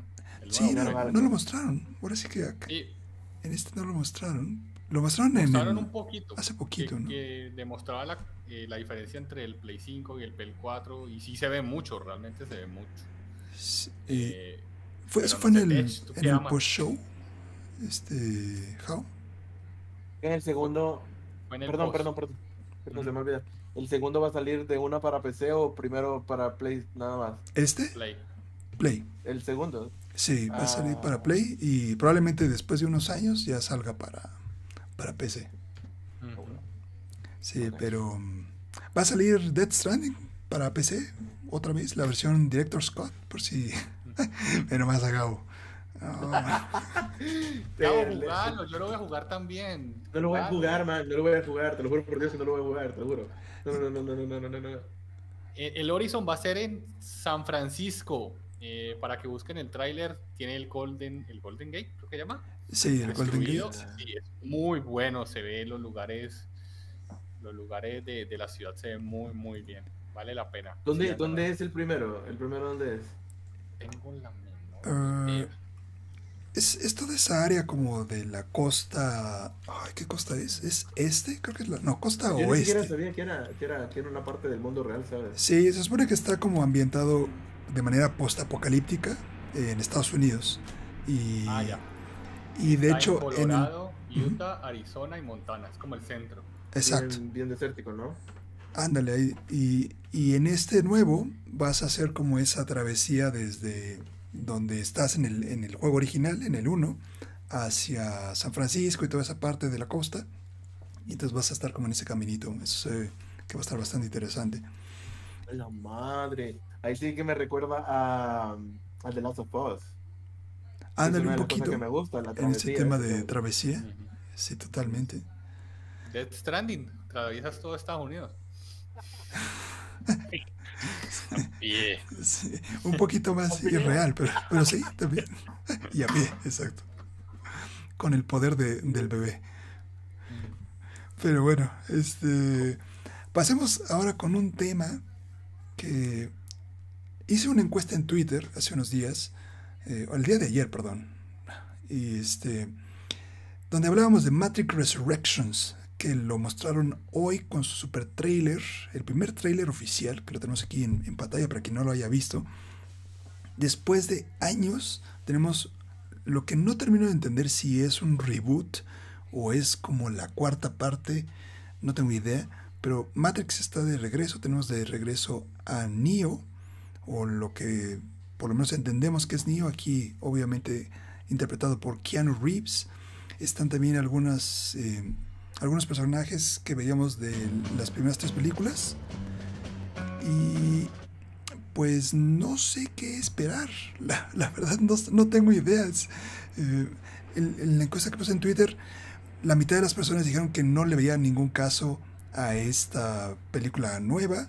La otra mitad dijo que sí, que tenía mucho interés. Ah, Me gustaría preguntarles, ¿ustedes qué piensan de esto? ¿Realmente les gustaría, bueno, ya es una realidad, ¿no? Pero ¿qué piensan acerca de esta cuarta película de, de The Matrix? Yo vi el trailer y me gustó. Pero sigo pensando que es innecesario. O sea, La, este la película como tal. No, no, no, no, no, no. La película se respeta. Matrix en sí eh, es muy buena película. Este, ya, si hablamos de Reloaded y este, Revolutions, bueno, ya es otra cosa, pero la Matrix primera se respeta. Con todas sus canas. Este, En este hogar se respeta a Matrix. así, así. No, aquí no se habla mal de Neo, ni, no- ni se habla mal de Matrix. Este, pero la cuarta, pues de cierta manera, como las otras secuelas tampoco se me hicieron tan impresionantes. Este, de hecho, me salté la 3, dije, me dio mucha hueva la segunda, me salté la tercera, y la cuarta me parece un poquito muy. Pues innecesario, o sea, como, ¿por qué? ¿Como para qué? Pero el trailer se ve chido, la verdad es que sí me entusiasmé. Sí, yo, yo también. A mí me dan ganas de verla. Y, y soy una persona de que pues, vio las pinches películas. Mi mamá me llevaba al cine a ver Matrix a cada estreno y tenía que, o sea, creo que la última película la vi alrededor de 10 años o cuánto, no sé ni en qué año salió, pero, pero, o sea, a mí me hablan de, de, de- Matrix y que me ponga a explicar Matrix, yo no entendí una verga. Y o sea, yo no, no es que las haya visto más de esas veces, ¿sabes? Bueno, sí. O sea, a ver, es que es, es, es un asunto como, como, como dice Coágulo, con pinzas. O sea, Matrix, la original, es Matrix. O sea, eso es, no lo toquemos, saquémoslo ahí. Segundo, Animatrix es brutal. Uh, Animatrix, es Animatrix. algo que hay que ver sí o sí, que te llena todos los vacíos, que te lo explica animado, eh, que permite que lo que no se puede hacer con personas se pueda hacer en animación. Entonces, eh, Animatrix es otra cosa muy buena.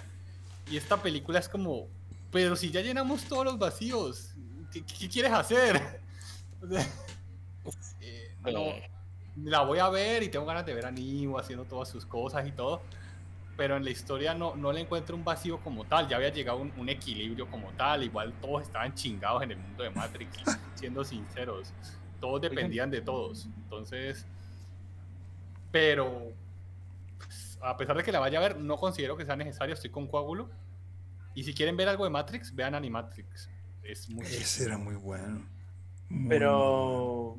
Ay, pues, ya olvidé lo que iba a preguntar. Dale, dale. Animatrix son capítulos pequeñitos, Gabo. Te los puedes ver y explican todo, todo, todo, todos los vacíos. Soy fan de Star Wars y, ni siquiera nunca he visto Rebels ni nada de esas animadas. Ya. Ay, Dios mío. Pe- Pero, pero, pero necesitas revisitar Matrix. Para es que, por eso es que empiezan las, las guerras civiles en los países. Es que... Pero, o sea, yo creo que Matrix eh, en sí, el, como decía este, este Joshua, ¿no? O sea, el, legado de Matrix es indudable. O sea, dentro del género de ciencia ficción y demás. O sea, sí, tal vez la 2 y quizás más la 2 que la 3.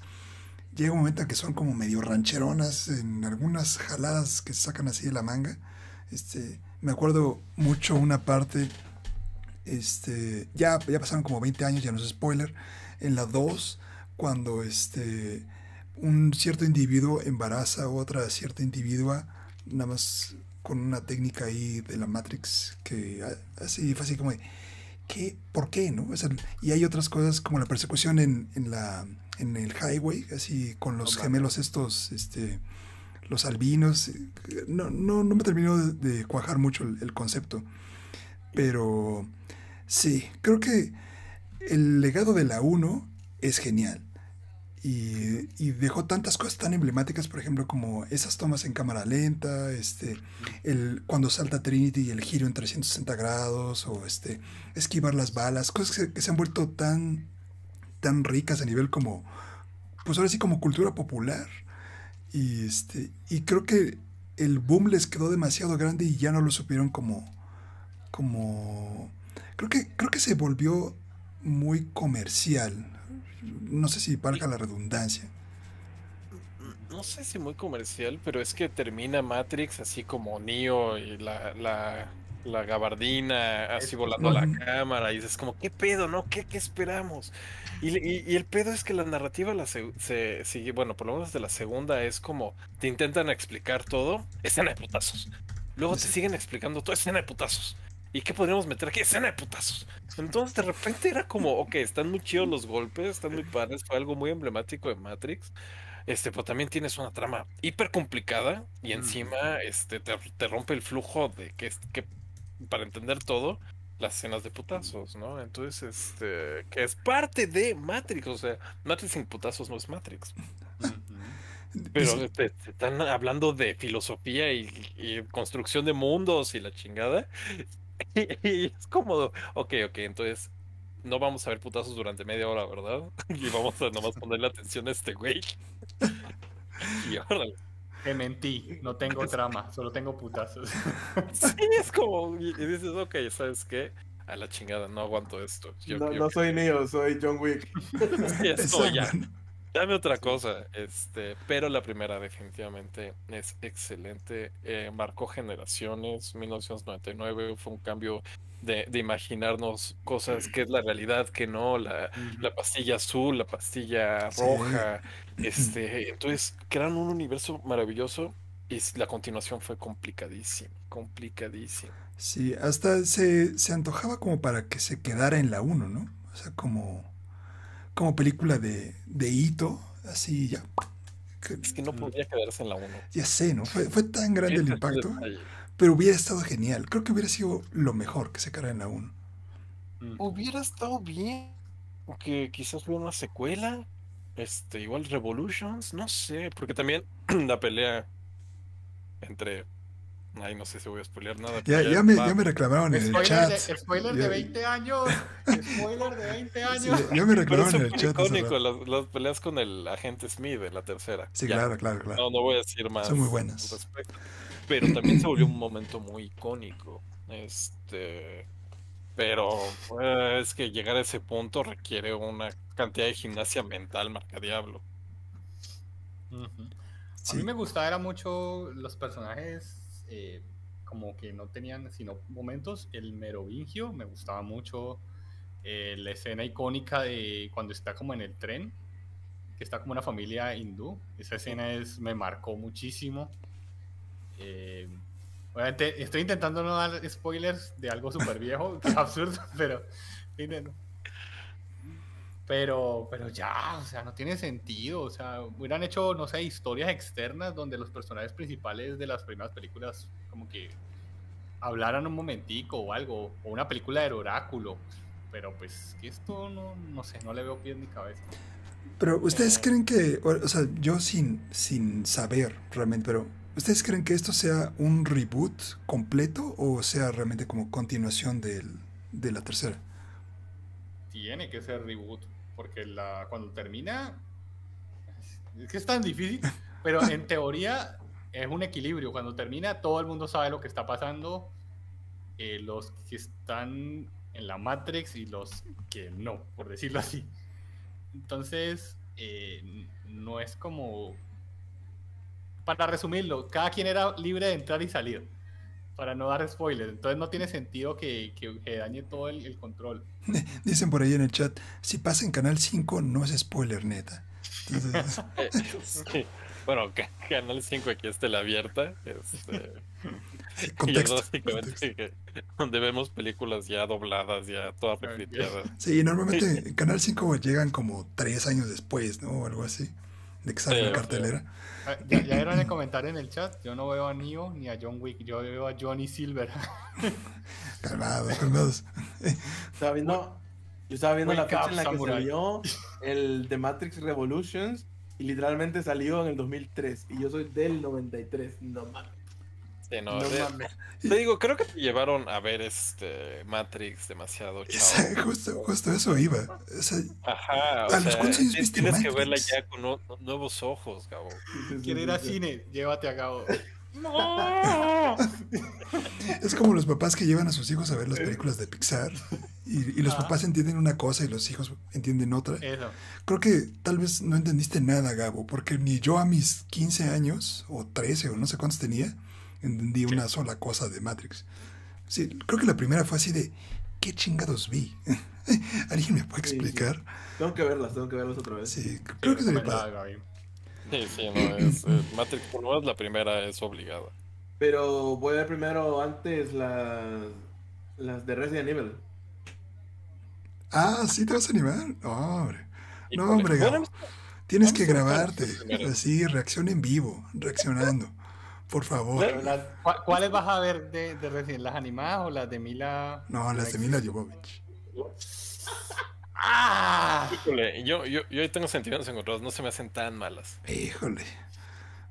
No, es verdad, o sea, yo, lo que les decía, yo lo que les decía la vez pasada de que no, o sea, yo nunca jugué Resident Evil y para mí las películas pues no están mal, para mí las películas no están mal, pero bueno, se- la- estos muchachos se ofenden porque, porque Juega no Resident. es lo mismo. Está barato Sí. en Play 4, está barato, está como a 20. Cómpralo. No Mira. De que ya, nomás cómprate unas palomitas, un refresco y todo. Son, de que son palomeras, son palomeras las películas. O sea, es para. Sí, o sea, todo lo que digas no tiene sentido. Si buscas una experiencia Sí, no. cinematográfica, impactante, que te marque, digna del Oscar, no, la neta no. Sí, no, no, no, ni, ni nada que ver con Resident Evil, pero pues, si la ves, le quitas eso, este, las puedes igual disfrutar un poquito. Como películas de acción, sí, Sí. este, y ya. Y la, la cuarta es pésima, la, yo me quedaría con las tres primeras. Y las demás me las saltaría, pero creo que son seis o siete. No tengo idea. Yo, yo creo que me quedé en la 3. ¿La 3 es la de Nemesis? Me quedé en la 3. No, la, esa es la segunda. ¿Es la segunda? Sí. Puta, me quedé en la Sí. 2. Ahí me quedé, me quedé en la 2 y ya no. Yo, yo, Bravo, yo vi la juega. Juega el bendito, por favor, juégalo. Pero bueno, este. ¿Van a ver Matrix eh, Resurrections? Sí, ¿no? Sí, Sí. Sí. sí. Sale en diciembre, ¿no? Eh, pues ya sale el. uh, déjenme lo busco aquí. Pero Es el este, primer sí, tráiler, ya, ¿no? de 22 de diciembre. Ese es el primer tráiler. Exacto, ese es el primer tráiler. Fíjate que me gustan, me gustan, me gustan que, que eso me gusta. Fíjate que hace poco se empezó a hablar de esta nueva Matrix, ¿verdad? Eh, Ya tiene un poquito, pero. Pero no tanto. O sea, hasta hoy fue cuando ya explotó el asunto. Ajá. Sí, eso, eso me gusta de, de que, de que no me, no me hagan comer tantos trailers, de que no me hagan comerme tanta espera. Eso me gusta. Venga, Pues, entonces, ah, Mira, podemos hacer un experimento. Gabo, ve primero este y luego ves la, este, empiezas con esta y luego sigues la primera, la segunda, la tercera y a ver si te hace más sentido que a nosotros. Y luego, Eso está como, y luego como bonus, te ves la película de Wolverine en la que está en Japón, pero la que no tiene los efectos. La que sale Deadpool pirata. A la madre. Eso- eso suena sí, Ya la como- vi, esa ya la vi. como underground, así de vi. culto. No, no tengo idea de eso. Luego- ¿No luego- has visto la película, Ted? no, la voy a tener que ver yo también. Bueno, sí, podemos verla. No, no, no tengo inconveniente. Venga, si alguien la ha visto ahí en el chat, díganos qué onda, cómo, qué les parece esa La- película. Y si van a ver también Matrix Revolutions. Porque esto, Revolution Resurrection, ya estoy. Resurrection. Ya. O sea, es que toma en cuenta que es Reloaded. Revolutions, Resurrection. Bueno, Matrix Resurrections. este, pongan si van a ver ahí. Ah, nada más para cerrar, vi un comentario en Twitter, que era, era una encuesta en Twitter que era, ¿quién ganaría entre, entre John Wick y Neo? Y decían entre paréntesis, tomando en cuenta que la pelea empezó porque Neo mató al perro de John Wick. Uy, John Wick. Neo. Neo. Opinión, de- No. opinión dividida. Yo digo que Neo Ni- también. Neo se baja cualquier DNC mamón y ya. Sí. Pero no, venga. o sea, con perro, o sea, ya si Neo mató al perro de John Wick, John Wick. Punto. No. Es que, es que Neo controla. Neo se baja todos los DLCs y ya. Pero, Sí, pero, sí, no- sí. pero tampoco sabes si John Wick es el elegido realmente. Ah, bueno, eso sí. Poderoso, poderoso. Eso sí, eso sí. Y sale Johnny Jesus. Silverhand de la nada. Ya. Wake up, samurai. El crossover más ambicioso del mundo. El metauniverso de Keanu Reeves. Exacto, imagínate. Yo me imagino todos ellos todos serios, uno llorando por el perro, el otro el elegido y John Wick. Esto es una mierda. Vale, Ay, Dios se mío. toma las dos pastillas. Sí. Yo me tomé las dos pastillas. Venga, pues vamos a avanzarle al podcast. Este, em, porque nos. Qué, qué rápido se nos estado pasando el tiempo. Pero bueno, sigámosle aquí. Este, siguiente tema. Vamos a regresar con PlayStation. Aprovechando que tuvimos hoy la, el PlayStation Experience. Hubo en la semana una entrevista con el ex CEO de PlayStation, que es este señor que se llama Sean Layden, que es este señor que vemos aquí. Él era el CEO anterior de PlayStation, ahora es Jim Ryan. Y estaban hablando de, a dónde se ha, ido él, por qué salió en 2019. Y este, curiosamente él está ahora de consultor en otra empresa. Pero llega un punto muy interesante en esta entrevista donde mencionan el precio de los juegos de Sony, lo que le cuesta a Sony hacer uno de estos juegos triple A mamalones que a tanta gente le gustan. Y él dice que el precio ronda alrededor de los 100 millones de dólares por un juego de alto calibre, así, un, un Uncharted, un este, eh, Marvel Spider-Man, y que él estima, es un ojo de, ojo de buen cubero de ex CEO de, de Sony, que los juegos de nueva generación de Sony, de PlayStation 5 cuando lleguen a su apogeo, costarán alrededor de 200 millones de dólares. ¿Ustedes creen que este precio sea algo sostenible para el futuro de, pues no solo de PlayStation, sino del gaming en general? ¿Creen que esto sea rentable? Mm, Creería que no. Creería que no, porque primero, pues Xboxito nos está regalando todo. Eh, estamos peleados con PlayStation porque nos está metiendo las cosas más caras. Estamos haciendo huelga, no estamos comprando. Eh, hay temor, hay temor, pienso yo. Pues, Mm. pues, Dale, Cuago. eh, pues, es que también depende de cuánto hayan vendido, ¿no? O sea, realmente tres semanas después del lanzamiento de Uncharted 4, este, sacó 56 millones de dólares en ventas digitales, ¿no? Entonces, eh, pues no sé, ¿eh? O sea, si sí están saliendo tablas o no, porque Grand Theft Auto también generó una cantidad estúpida de, de dinero. Muy diferente. Sí, Ajá. y ahí, ahí nos mencionan en el chat que a veces recuperan también con DLCs y con microtransacciones y con los pequeños packsitos y demás.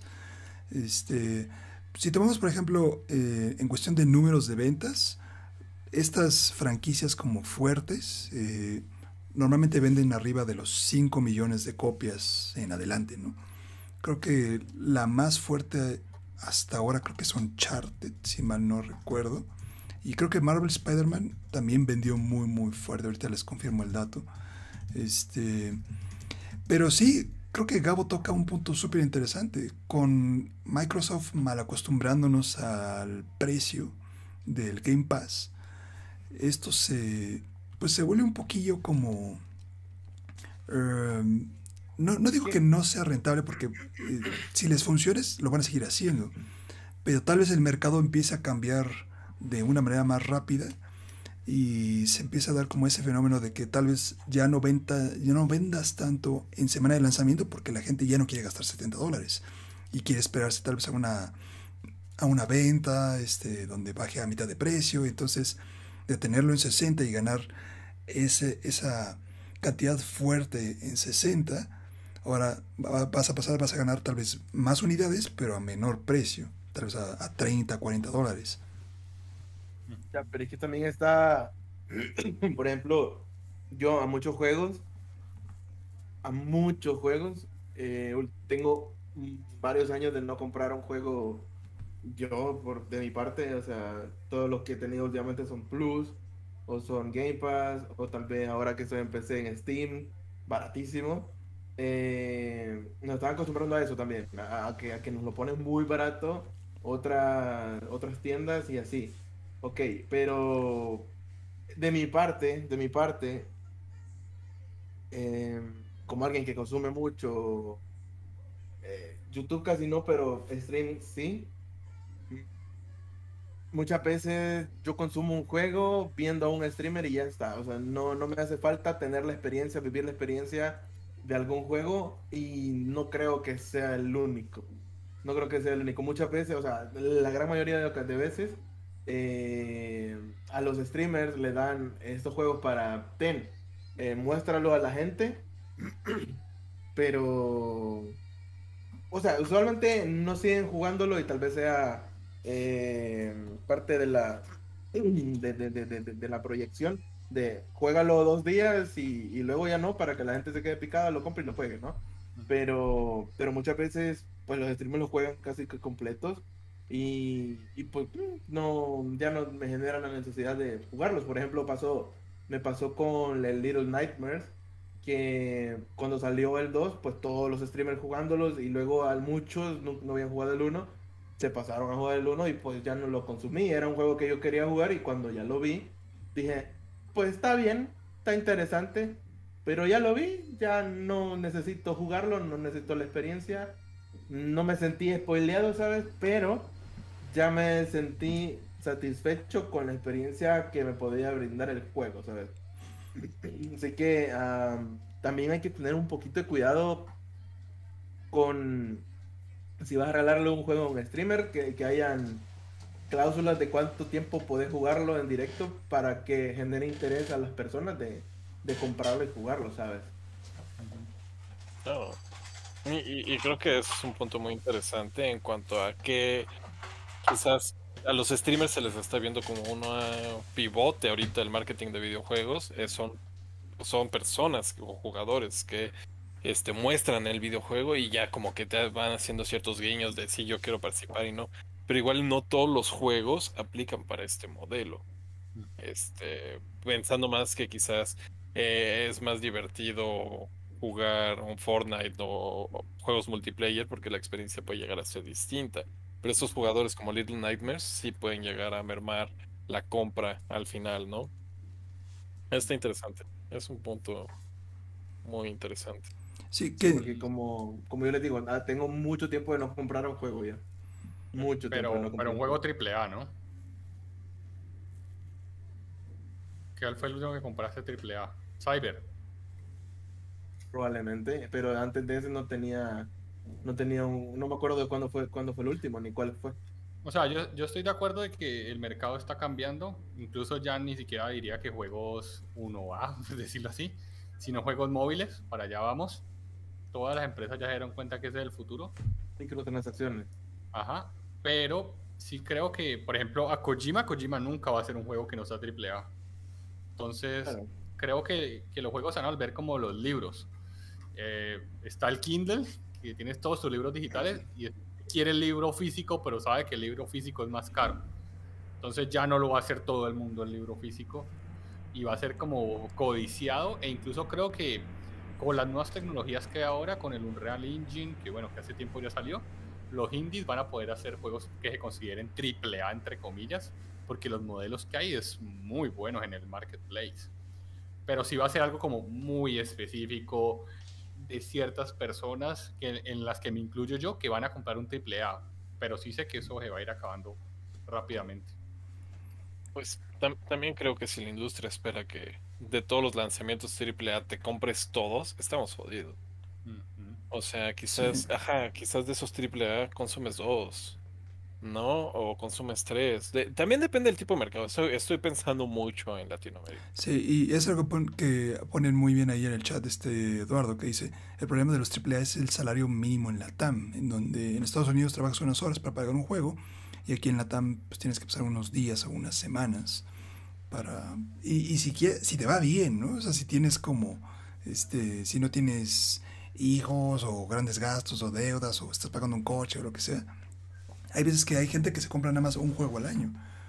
Y esa es la gran maravilla de Game Pass, que por algo que, que realmente lo puedes meter dentro de tus gastos este, recurrentes en el mes, que luego ni lo sientes porque no es un precio tan grande, te estás llevando una gran cantidad de juegos y la gran mayoría de las personas no tiene tiempo para jugar tantos juegos.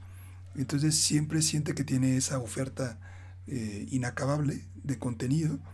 Y entonces, ¿para qué volteas a otro lado si tienes ahí esa biblioteca tan gigante? Y, y entiendo que el modelo le haya funcionado hasta ahorita a Sony, pero si, el, si Xbox y su Game Pass no estuviera teniendo tanto goodwill, o sea, tanta, pues sí, como esa buena vibra por parte de los consumidores, entendería que, que siguieran así como, como sordo, ¿no? Así sin, sin escuchar nada.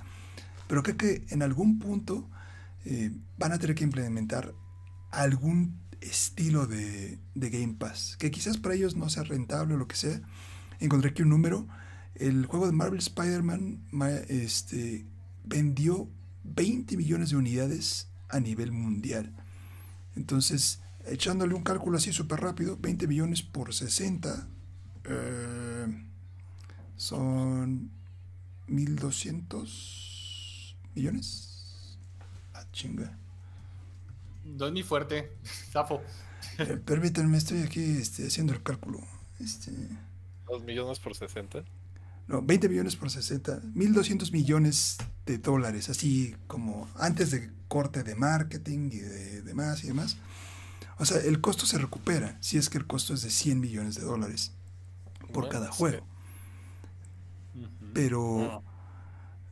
aún así, el, el modelo no puede seguir, si los costos van a seguir aumentando y aumentando, no todas las franquicias son garantía de vender así. Marvel Spider-Man pues es un personaje súper emblemático, es una franquicia por sí sola súper fuerte, pero no todos los juegos que tiene Sony son un Marvel Spider-Man. Eh, hace poco salió otro número de que el juego de Returnal, que es uno de los eh, nuevos juegos de PlayStation 5, vendió, creo que no llegó ni siquiera al millón de copias. Y es un juego que cuesta 70 dólares. Y no sabemos cuánto más costó para, para, Sí. para producirse, ¿no?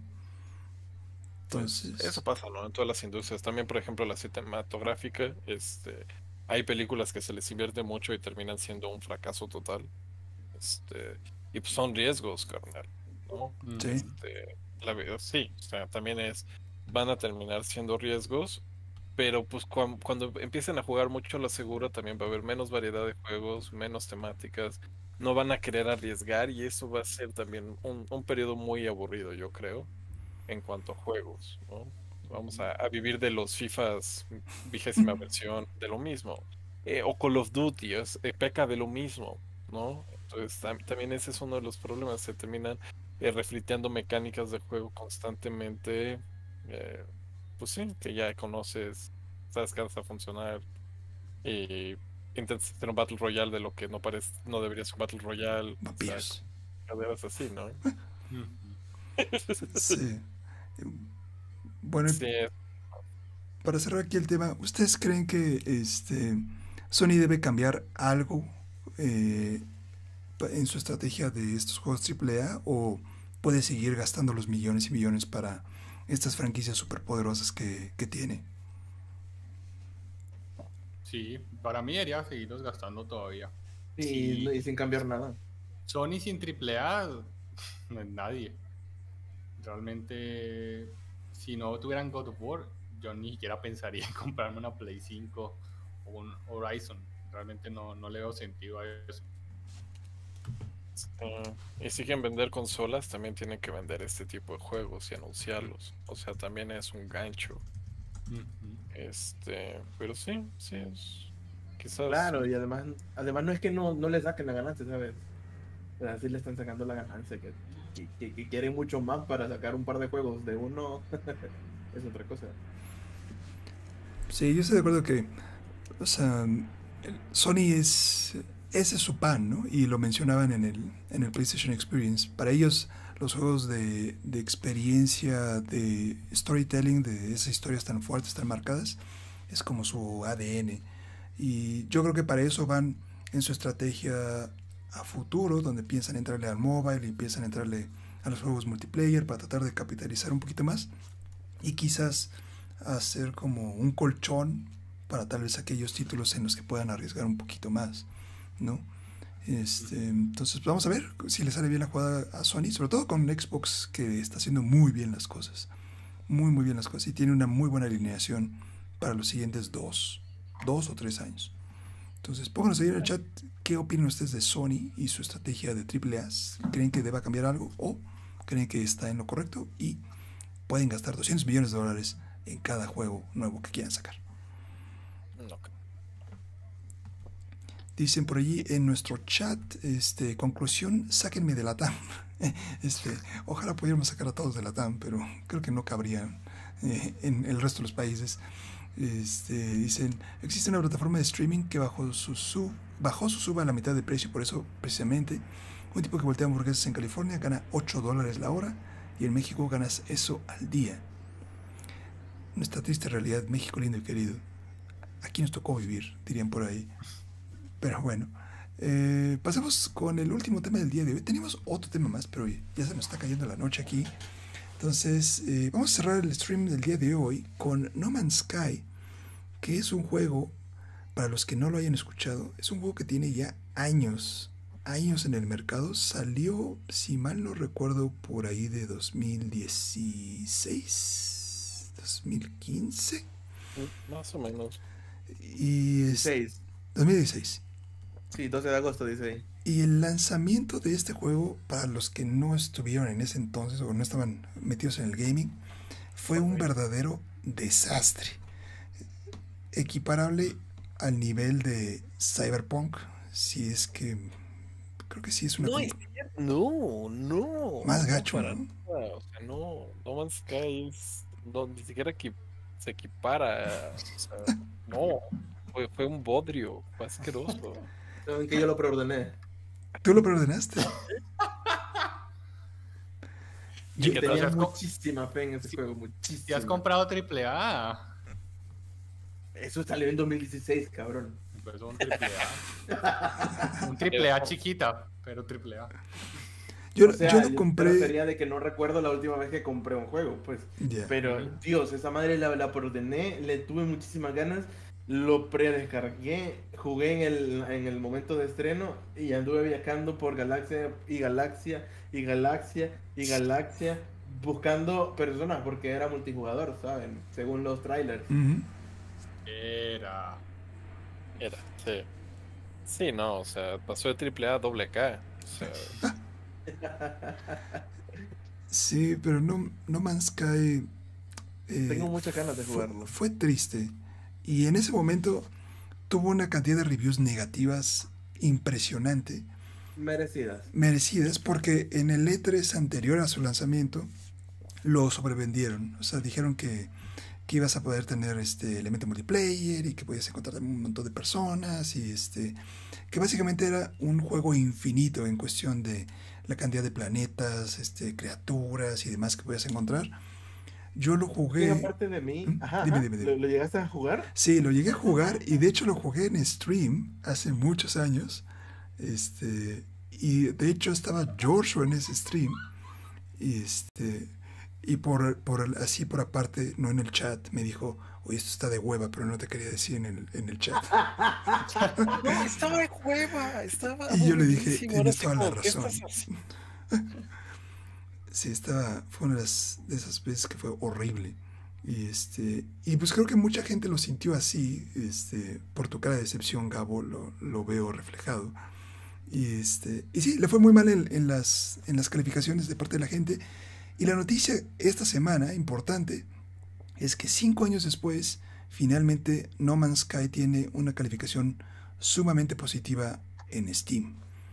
Y esto viene después de cinco años de actualizaciones gratuitas, de contenido chido. Este, estuve viendo ayer un video donde detallaban todo lo que agregaron y han sido fácil unas 7, 8 actualizaciones. Y la verdad es otro juego totalmente distinto contra lo que lanzó en su, en su momento. Entonces, mi gran tema aquí es un... Debemos perdonar esos lanzamientos tan hechos con las patas y con la esperanza de que algún día se vuelvan un No Man's Sky. Debemos perdonar, por ejemplo, un Cyberpunk que fue un, un tremendo bodrio y pensar que en algún momento podría ser la joya que nos prometieron. Fíjate que tengo más esperanza en No Man's Sky que en Cyberpunk. No, pues ya los de No Man's Sky ya la, ya la sacaron. O sea, ya, ya Es que, el es, juego. que, es que siento de que lo van a ir mejorando cada vez más, ¿sabes? Y, y es que Cyberpunk no le veo esperanza a esa mamá. No, esa mamá está muy rota. No vale la pena. La vez pasada estaba viendo a That, a jugar, ¿sabes? Y Sí. no mames. O sea, a pesar del tiempo que ya pasó y que han dicho de que han arreglado aquí, que han arreglado allá, lo cagada que se ve todavía. No, el juego, juego no está, ese juego no está terminado y no va a estar terminado. Es mejor aceptar la derrota y ya calladitos y vamos para otro juego y listo. Pero ellos siguen de terco. Pero no, no considero que, que deberíamos perdonar eh, ese tipo de cagadas. Porque si las perdonamos van a salir y, y, y van a seguir haciéndolo porque van a decir, ah, lo arreglamos luego con los parches. Pero pues ya te quitaron tu dinero. Cinco años, man. Fíjate que no me duelen los 60 dólares, sino que la, las ganas que tenía, el corazón que, le iba a poner a ese jueguito una vez salió, porque de verdad lo predescargué, lo jugué la noche de lanzamiento eh, y estaba dispuesto a viciar muchas horas, no dormir muchas noches, y es que me salieron como una total cagada, man. Se crashaba el juego, eh, se podía glitchar el dinero, eh, un chingo de mamadas. No mames, no mames. Creo que sí se ganaron el perdón. Y fíjate que, sí, fíjate que eh, cuando lo jugué en el, en el día de lanzamiento, en la, en la semana de lanzamiento, porque creo que no pasó de una semana en mi PlayStation, eh, lo jugué esa semana, ok. Y luego empezaron a salir, eh, porque todo, todos estos años que han pasado han dicho, eh, No Man's Sky eh, ya se puede jugar bien, ya es un juego parecido a lo que nos prometieron y tal. Entonces yo he vuelto a descargar un par de ocasiones en la Play el No Man's Sky, pero en una de esas sí, lo, sí llegué a entrar. Ya no tenía mi progreso, pero es que ya era un juego diferente. Ya era un juego diferente, literalmente, era un juego diferente. Y yo me quedé, what the fuck, y aquí cómo se juega y que no sé qué. Entonces no quise invertirle el tiempo para aprender a jugarlo. Y pues ya, lo cerré y ya está. Hace poco eh, que tengo la Game Pass, me di cuenta de que está en la Game Pass. Y le dije a Pipe, que es de, de, mi squad, le dije, man, descargué descargarlo y juguemos. Porque pues, al final de cuentas es como un Minecraft espacial, ¿sabes? Entonces, eh, descargarlo y juguemos, démosle chance. Y pues lo vio y me dijo que no le llamaba la atención y pues eh, jugarlo solo sí no lo no tendría el valor de jugarlo solo, creo. Sí, es eh, definitivamente creo que fue un juego que pecó de terquedad. La verdad creo que fue más orgullo herido. Este fue un juego que nació muerto prácticamente y que le hayan dado CPR y lo hayan revivido y haya crecido en el muchacho que es el día de hoy e, es muy comendable. O sea, la verdad es que es como no mames, lo lograron. Pero también se pasaron de verga con el marketing. Sí. O sea, te lo vendieron así como esta chingonería, este, que, que su- super universos, y, y de repente es como de, ¿cuándo va a pasar algo, güey? No mames, ya, ya me quiero sacar los ojos. Y yo creo que... Y el otro asunto es que, eh, perdón, te No, no, adelante, El adelante. otro asunto es que eh, felicitarlos porque lo arreglaron no tiene sentido, porque la cagaron. Entonces claro. eh, empezamos con esas situaciones medio, medio absurdas de, ah, no, qué bien, la arreglaron, cuando en realidad pues le estamos dando dinero, no nos están regalando el juego, porque si fuera regalado, pues hasta que fueran carros voladores y quieren. Y ahí me, me recordó mucho, en esa semana de lanzamiento, había, este, le llegaron a preguntar al, al que era el, jefe de marketing, bueno, el, el jefe del estudio, que era el que estaba encargado de todas esas entrevistas y demás, y decía que si te llegabas a encontrar con alguien en el que era, que era una probabilidad muy pequeña, porque era infinitamente eh, procedural el asunto, si te lo llegabas a encontrar, sí se verían. Y resultó que creo que en los primeros dos días del lanzamiento del juego, dos personas se coordinaron de alguna manera para llegar al mismo punto en el mismo planeta y no se vieron, o sea, no se podían ver el uno al otro y están justamente en el punto en el planeta para poder coexistir y no pasó. Lo único, lo único que pasaba era, eh, porque lo experimenté, eh, como te digo, viajé por muchas galaxias, por muchos planetas, y ahí como, no sé si actualmente así es, pero eh, investigabas una planta Y, al, y, al- y la podías como abanderar, ¿sabes? Esta planta fue descubierta por Gaboabo. Ok. Sí, sí me encontré muchas muchas cosas, muchos materiales y que, que eran, que habían sido encontrados por o sea, que, que habían sido abanderados por otras personas, que tenían el nombre de otra gente, pero, pero nunca vi nadie, nunca vi a nadie. Qué juego tan triste. Pero Sí. qué bueno que, que ya no es un juego triste. Sí. Pero sí, eh, esto coincido con Jao, no se pueden seguir permitiendo ese tipo de prácticas. O sea, de entregamos No, no, claro, y es lo que decía, pero ahorita se le la dio. Sí, creo que, Sí, creo que se ofreció. Pero lo que, lo que Georgia quería decir era que no, no podemos tener otro Anthem 2 Ujú. y otro Cyberpunk 3 Oh. y demás. No, es lo que, lo que Ah. pasaba, lo que pasaba, lo, que- o sea, lo que me dijo Jao la vez pasada que estaba probando los jueguitos esos de la Switch de, del Super Nintendo y todo esto, de que antes no habían parches y se No. tenían que dejar ir con el juego bien hecho, o sea, o lo mejor hecho posible. ¿Y Sí habían- no lo hacen?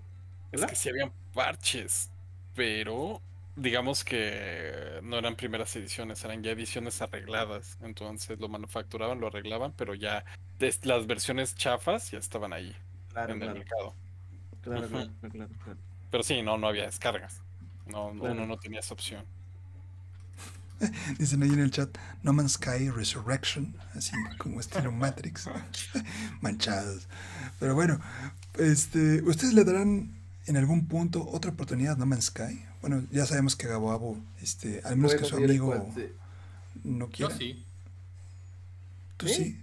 Pues Sí. si yo te sí. apuntas, halo. Jalo. Está en la Game Pass, esa madre ya. ¿Hay, ¿Hay crossplay? Lo dudo. Voy, a checar si hay crossplay, porque yo debo de tener ahí mi copia, porque creo que lo compré digital. Entonces, chance la debo de tener ahí, lo podría guardar, bueno, lo podría descargar, y chance podría jugar un día con ustedes. Ah, Sí, sí, tienen. Sí, Sí, tienen del 10 de Sí, junio de tiene. 2020. Va, lo, lo puedo, lo podría probar. Pero bueno, pónganos ahí en el chat si ustedes le darían otra oportunidad a No Man's Sky después de cinco años de redención. Si creen que ustedes se ha ganado su respeto otra vez. Y creo que lo más interesante aquí sería, ¿ustedes comprarían un nuevo juego de Hello Games, que es el estudio que, que hizo No Man's Sky? ¿comprarían No. un nuevo juego de ellos en lanzamiento? Mm, No. mm, yo no volvería a comprar ningún juego en lanzamiento. Ok. Después de eso. Después de eso. Y. Pero es que, o sea, yo no compré No Man's Sky por, por, por, por, por quién lo hacía, ¿sabes? Usual, o sea, usualmente no, no compro juegos por quién lo hace. Sino por si veo si me gusta o si no. Este. Pero pues no. De ellos, ahí sí me fijo. Ah, es de aquellos, pues no. Sí, No. sí igual, yo, Yo no yo- yo tampoco. Yo no precompraría juegos. El único que precompré, entre comillas, fue el God of War, pero porque yo deseaba la edición. Pero en realidad no me parece una buena práctica precomprar. Eh, ellos no se están muriendo de hambre. Que no digas, que cómpreme porque no llegó fin de mes. No. Sí, no. Eh, si quieren precomprar algo, compren, precompren un indie, que es menos dinero y pues por lo menos una persona sabe en quién, quién se está robando el dinero. Pero sí, este, sí, justo lo que se dejaba es bien importante.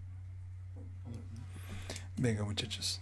Pues con esto vamos a cerrar el podcast eh, No Tan Gamer, edición número ahora sí 17.